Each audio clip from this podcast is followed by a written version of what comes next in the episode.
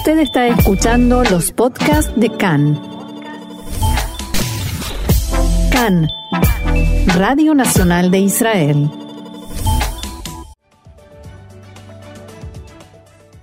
Ascienden a 13 las víctimas por coronavirus en Israel y se cuentan ya 3.865 infectados. El número de parados sube a 762.165, un 22% de tasa de desempleo. Y se prepara el gobierno de unidad en Israel tras la crisis institucional que provocó finalmente la ruptura de azul y blanco.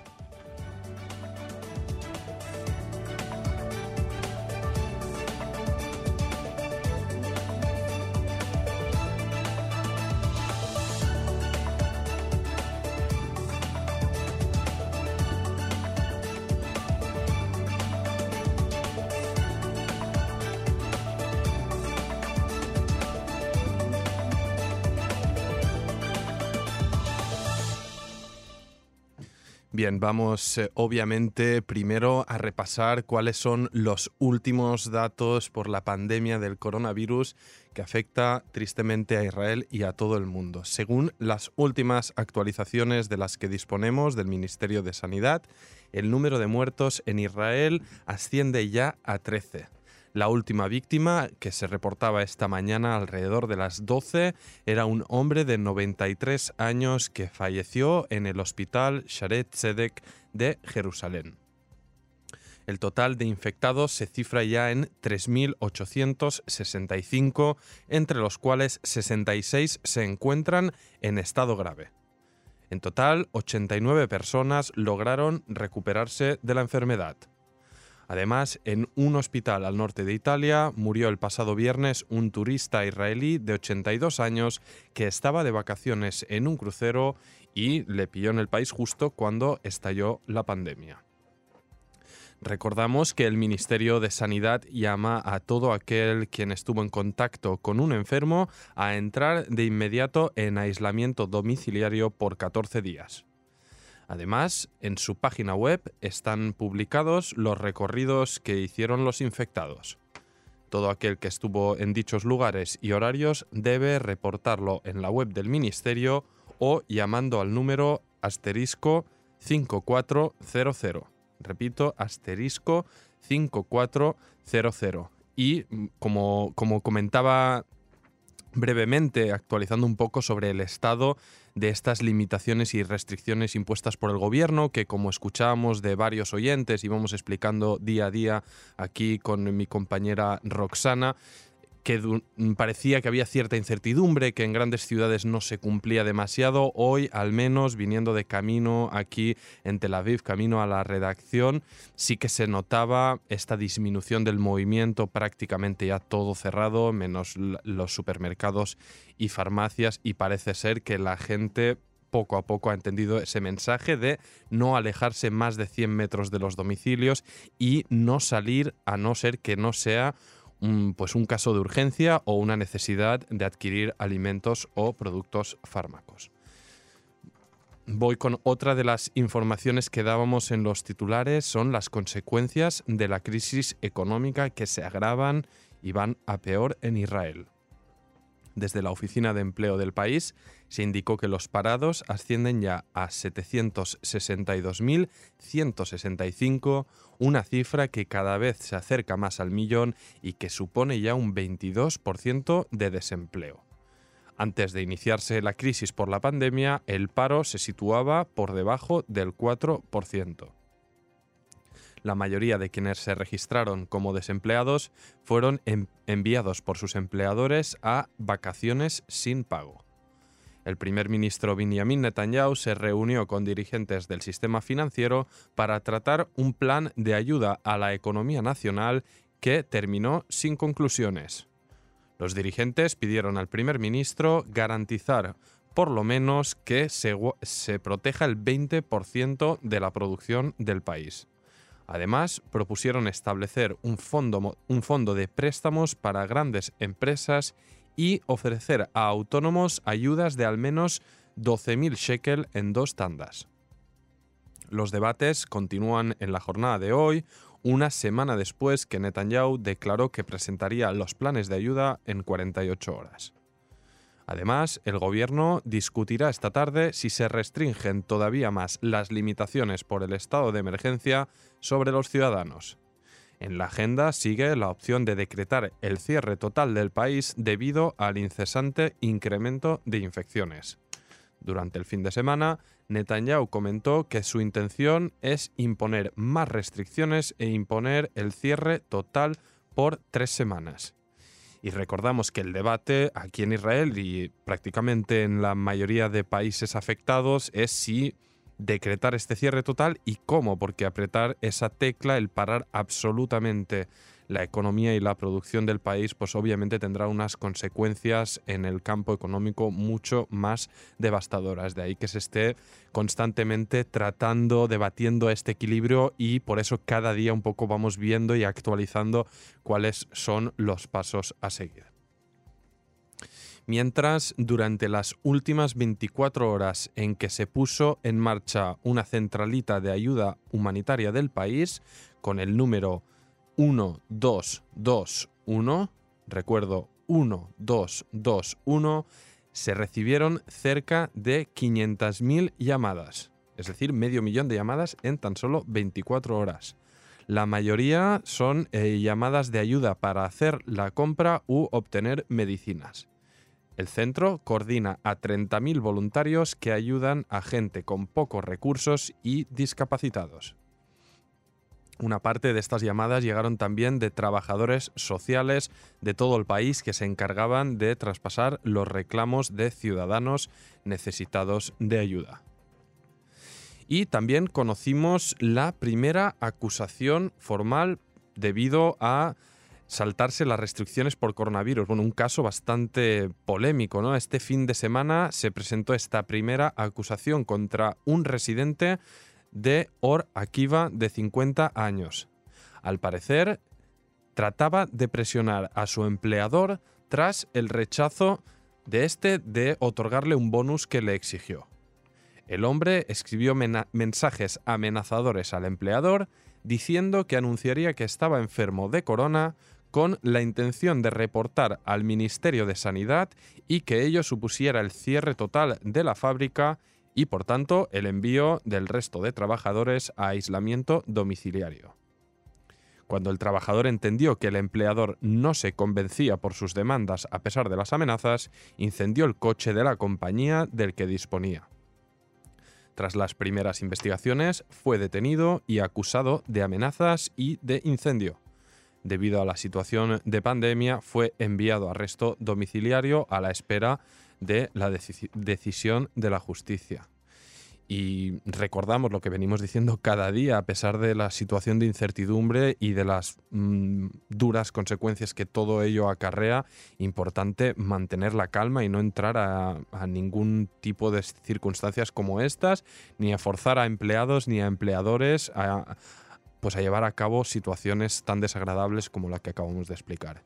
Otra noticia bien preocupante es que a pesar de las prohibiciones impuestas para evitar la expansión del coronavirus, cientos de personas llegaron anoche a un funeral en la ciudad mayormente religiosa de Bnei Brak para despedir al rabino Tzvi Shinker, líder de la yeshiva Beit David.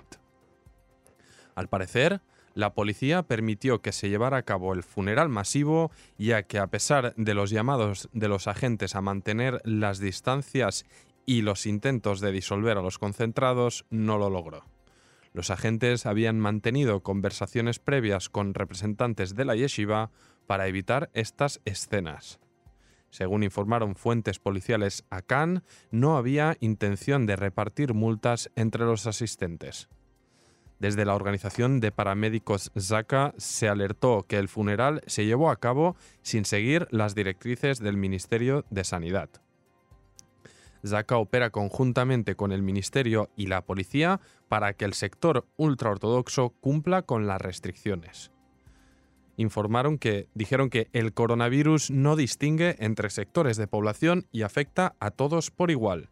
Es muy triste que hay parte del público que no escucha a los grandes de Israel y pone en peligro a los otros. El exdirector del Ministerio de Sanidad, el profesor Yoshua Shemer, se refirió al evento y dijo, si continuamos viendo estas imágenes, el sistema de salud colapsará. Estas escenas de Bnei Brak comportarán un empeoramiento de las tendencias positivas y todo puede, puede empeorar y podríamos pasar a ser como Italia. El doctor Boaz Lev, director de epidemiología del Ministerio de Sanidad, alertó que ve con pánico lo que sucede en los sectores ultraortodoxo y árabe. Alertó que si no hay cambios ocurrirán en dichos sectores situaciones muy tristes y llamó a endurecer las medidas para hacer cumplir las restricciones. Y antes de iniciar esta transmisión, medios locales informaron que el gobierno considera ya poner en cuarentena a toda la ciudad de Bnei Brak y a sus 200.000 residentes debido a la alta tasa de contagio y las dificultades de poner en marcha las restricciones. Por favor, quédate en casa. Y nosotros te haremos llegar toda la información al instante en nuestro idioma en CAN en español. En nuestro programa en FM 100.3 y 101.3, en Facebook CAN en español, en Twitter arroba CAN Radio, en Spotify y todas las plataformas de podcast. Bien, son las 2 y 19 minutos. Seguimos aquí con la transmisión después de escuchar ese importante mensaje. Quedémonos en casa todos los que puedan. Vamos con más noticias y es que desde los servicios penitenciarios informaron esta mañana que, acorde a las instrucciones por el estado de emergencia que fueron aprobadas la pasada semana, desde hoy al mediodía se liberará de las cárceles a cientos de presos que fueron sentenciados a apenas de hasta cuatro años y que les quedaban menos de 30 días para ser liberados. Se trata de presos que no cumplen condena por agresión sexual, violencia familiar o casos de violencia extrema y obviamente cada caso es inspeccionado rigurosamente antes de darle el alta. Además, desde el servicio penitenciario siguen luchando contra la crisis del coronavirus. Se aumentaron las sumas mm, en que permiten las compras en la cantina y se estableció un fondo de ayuda a presos necesitados de ayuda económica. Y también hace escasos minutos un grupo de oficiales médicos de hospitales de todo el país han escrito una carta dirigida al primer ministro Benjamin Netanyahu, así como al líder de Hosen Le Israel, Benny Gantz, exigiendo la nominación de una figura profesional como nuevo ministro de Sanidad en lugar del ultraortodoxo Yaakov Litzman de Yahadut Torah, que actualmente mantiene el cargo como parte del acuerdo de coalición, obviamente de la coalición de la, de la pasada legislatura y que se mantiene en funciones. Vamos a ver qué es lo que ocurre y más adelante escucharemos las actualizaciones en lo que respecta a política y conformación de gobierno. Los doctores firmantes de la carta indicaron que la pandemia, abro comillas, ha agarrado al sistema de salud en una baja situación de preparación desde el punto de vista organizativo y operacional, del que todos éramos conscientes de antemano. En la carta apuntan también algunos de los problemas en el sistema incluida la enorme diferencia en la calidad de los sistemas de salud existentes entre el centro del país respecto al norte y el sur. La salud está por encima de todo, definitivamente por encima de la política, reclamaron al cierre de su carta. Vamos con otra noticia breve y es que un soldado de la unidad de inteligencia Shmone Mataim 8200 ha contraído el coronavirus y lo, que ha requerido a decenas de sus compañeros de unidad a entrar en cuarentena, según informaba esta mañana Galei Tzal. Según la cadena de radio, el soldado servía en una base de unidad de inteligencia al sur del país. Tras descubrirse el caso, las instalaciones fueron desinfectadas y los soldados enviados directamente a cuarentena.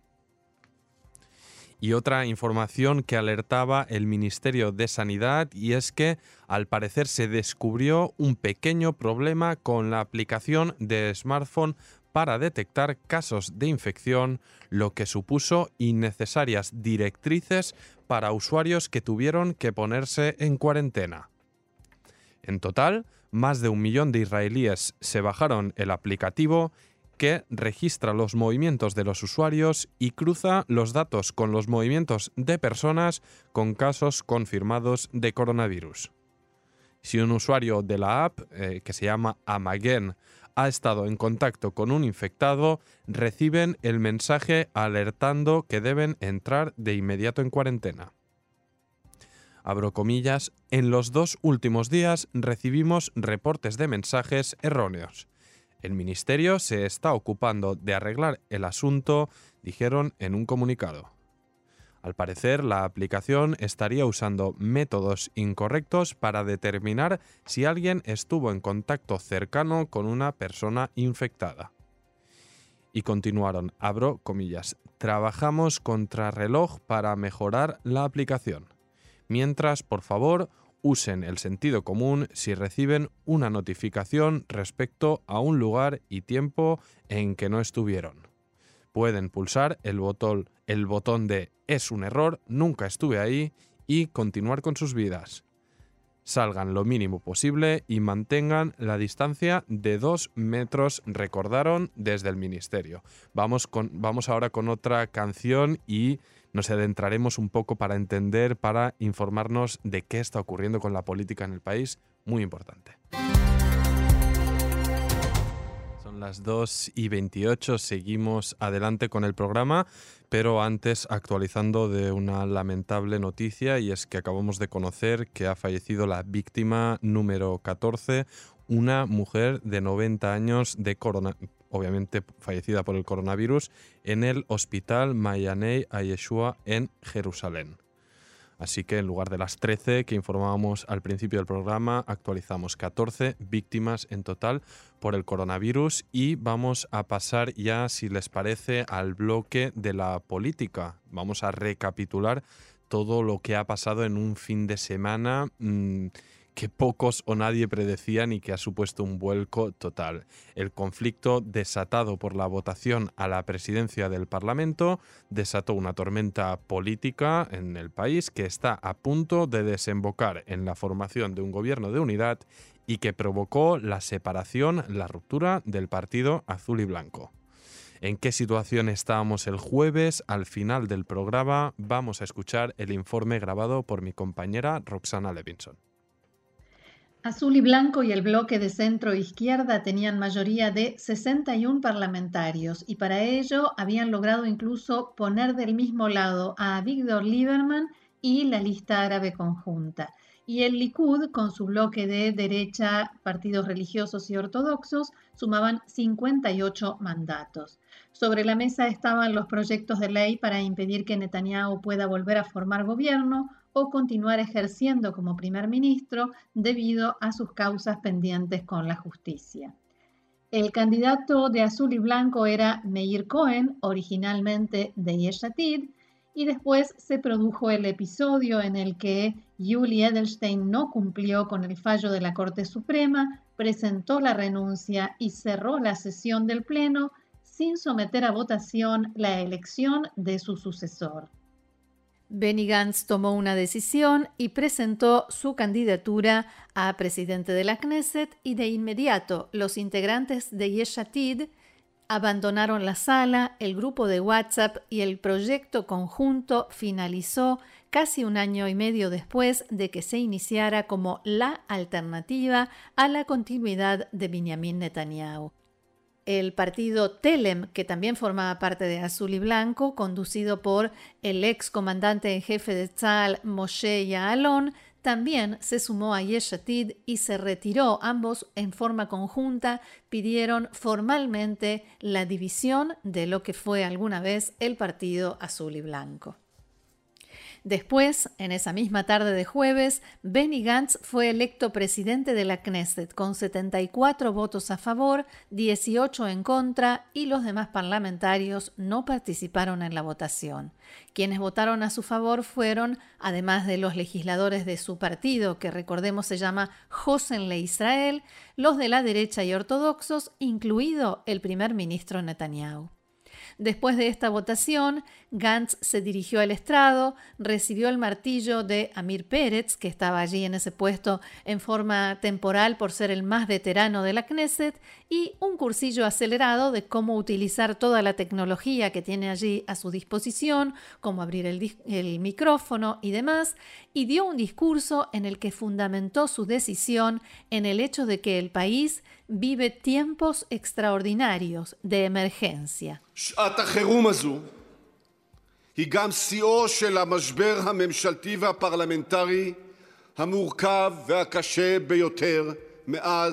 Este momento de emergencia nacional es también el pico máximo de la crisis de gobierno y parlamentaria más compleja y difícil desde el nacimiento del Estado.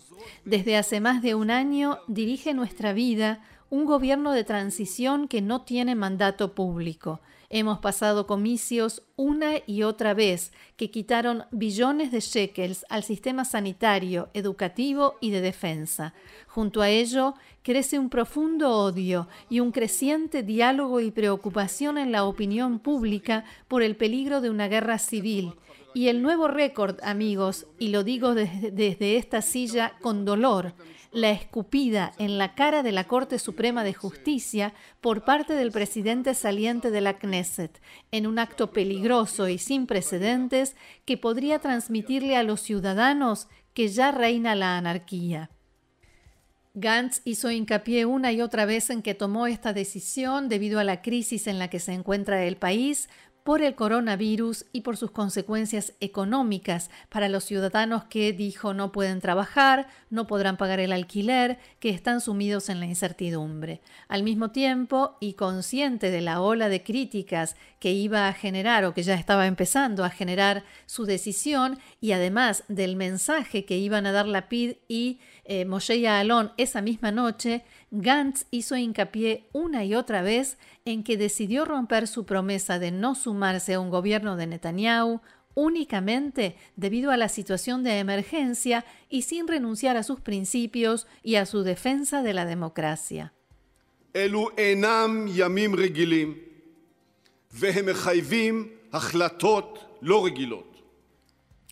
Estos no son días ordinarios y exigen decisiones extraordinarias. Por ello, tengo intención de impulsar por todos los medios la conformación de un gobierno de emergencia y unidad nacional. Pero que no haya lugar a errores. No haré concesiones en cuanto a los principios por los que votaron más de un millón de ciudadanos. Netanyahu lo sabe muy bien y lo hemos demostrado, yo lo he demostrado, lo hemos demostrado juntos, que nunca renunciaremos a la democracia. Y para agotar las posibilidades de formar un gobierno de emergencia y unidad nacional, y solo para eso, decidí postular mi candidatura a presidente de la Knesset.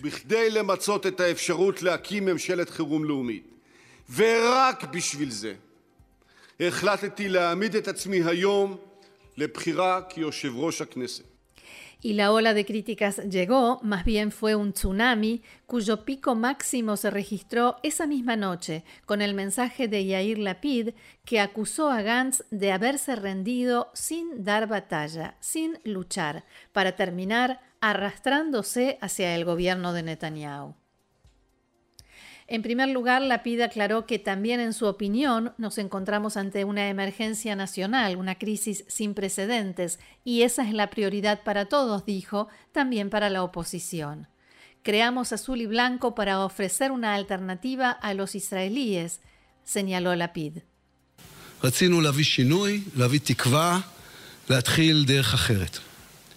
Quisimos traer el cambio, traer una esperanza, comenzar un camino diferente. Benny Gantz decidió hoy desmantelar Cajol Laván para arrastrarse hacia el gobierno de Netanyahu. es una decisión decepcionante. Lo que se forma hoy no es un gobierno de unidad ni un gobierno de emergencia, es otro gobierno de Netanyahu. Benny Gantz se rindió hoy sin dar batalla y se unió al bloque ortodoxo extremista. Algunos otros legisladores le dedicaron mm, palabras más fuertes aún que las de Lapid. Tamar Zandberg, del partido de izquierda Meretz, dijo: Benny Gantz, míranos a los ojos. Engañaste a millones de votantes que te siguieron porque creían que íbamos hacia un gobierno diferente, que ofrecías una, una alternativa al Estado de Israel. ¿Para qué lo hiciste? ¿Para ser primer ministro o para terminar siendo la alfombra de un acusado por soborno, instigador y racista. Estamos perplejos, choqueados e intentamos comprender la magnitud de esta estafa. Palabras de Tamar Zandberg.